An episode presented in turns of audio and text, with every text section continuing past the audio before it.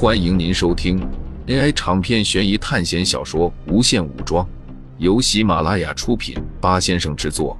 点击订阅，第一时间收听精彩内容。没有做过多的停留，苏哲等人登上了飞船，没有多久，他们就离开了这里。在飞船里，被营救出来的人都默不作声，显然他们才从死亡边缘爬回来。这个时候还没有回过神，但是就在这时，苏哲背后出现了一个人。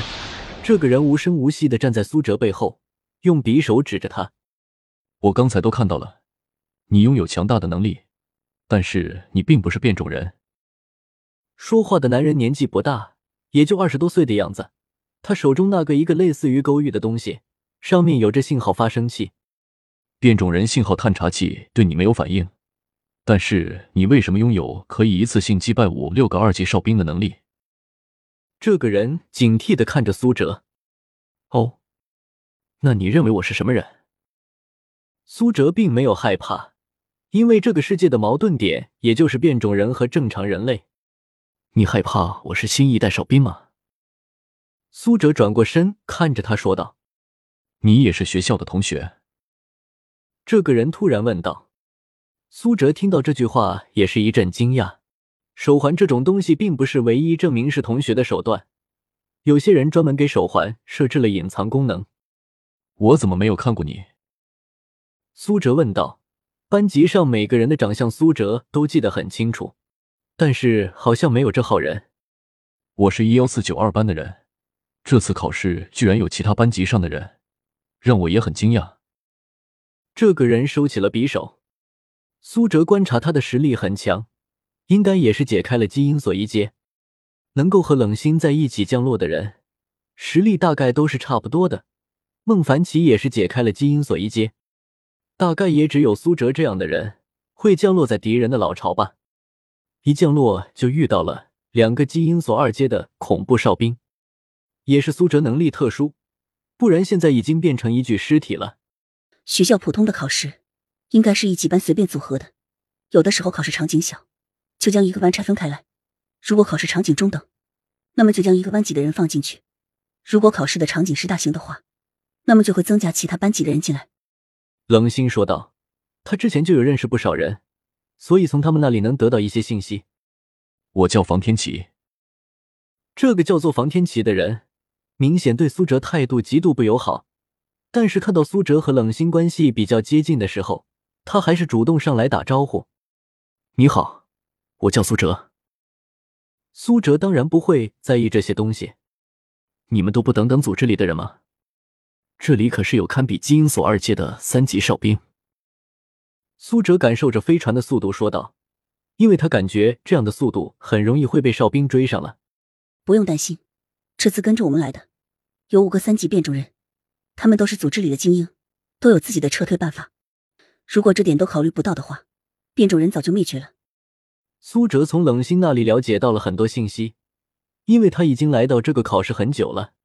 这个世界三级变种人和三级哨兵的数量，说多不多，说少也不少。但是我们的任务一般都是只有二级哨兵和一级哨兵看守的地方。这次的任务已经可以算得上是目前来说最困难的一个任务了。我感觉这次任务做完，我的这次考试也能迎来回归任务了。就在冷心说话的时候，苏哲一直盯着手环，但是却没有弹出他想要的信息，因为任务一直卡在那个逃出集中营的地方。不对啊，按照距离来说，我已经彻底远离了那个集中营，怎么任务还没有完成？突然，苏哲看着前方那些存活下来的人，苏哲走到这群人跟前，突然他伸出拳头，将其中一个营救者给打飞了出去。剩下的那些被营救者看到苏哲这样狂暴的对待一个普通人，马上吓得朝后面缩了过去。你在干什么？营救多少人是我们的任务，你这样乱杀人，我们怎么完成任务？房天琪怒吼道。说完，他就挡在了苏哲面前。但是苏哲却指着前面说道：“如果一个普通人能够承受我一拳而身体不烂掉，那么他就不是一个普通人了。”房天琪顺着苏哲指的方向看去，刚才被苏哲一拳打飞的人，身体撞在了厚实的甲板上。但是让人惊讶的是，他受伤的地方根本没有流出鲜血，反而在他的皮肤下面露出了机械零件。哨兵，这些人上船后都是非常安静，所以看不出这个哨兵的异常。眼前的这只哨兵和其他的哨兵不太一样，之前遇到的那些哨兵都是具有极强的攻击性，根本不容许你有半点活路。但是这只哨兵被苏哲攻击后，依然毫无动作，只是缓缓的从飞船的铁板中走了出来。这只哨兵好奇怪啊！就连冷心都忍不住的说道。可是苏哲却马上反应了过来，他马上解开了基因锁和灵魂锁，用自己最强的攻击把这只哨兵给解决了。在短短的时间内，解除了那么多次基因锁和灵魂锁，苏哲一时有点吃不消。这只是信号传递的哨兵。苏哲犯了一个错误，思维定式的认为哨兵就是那种对着变种人不停的生物，但这是战争，那么必然就有特殊的东西。哨兵的本体也是机器人，那么既然已经可以制造出攻击型哨兵，那么自然也能造出这样功能性的哨兵。根据你的信息，最新的哨兵能够搜索多远的距离？苏哲问道。大概三千米范围内吧，不过我们距离他们至少也有十千米了吧？他们不可能感应到我们的。房天琪看着冷心说道：“所以，这只哨兵就是信号传递器啊！”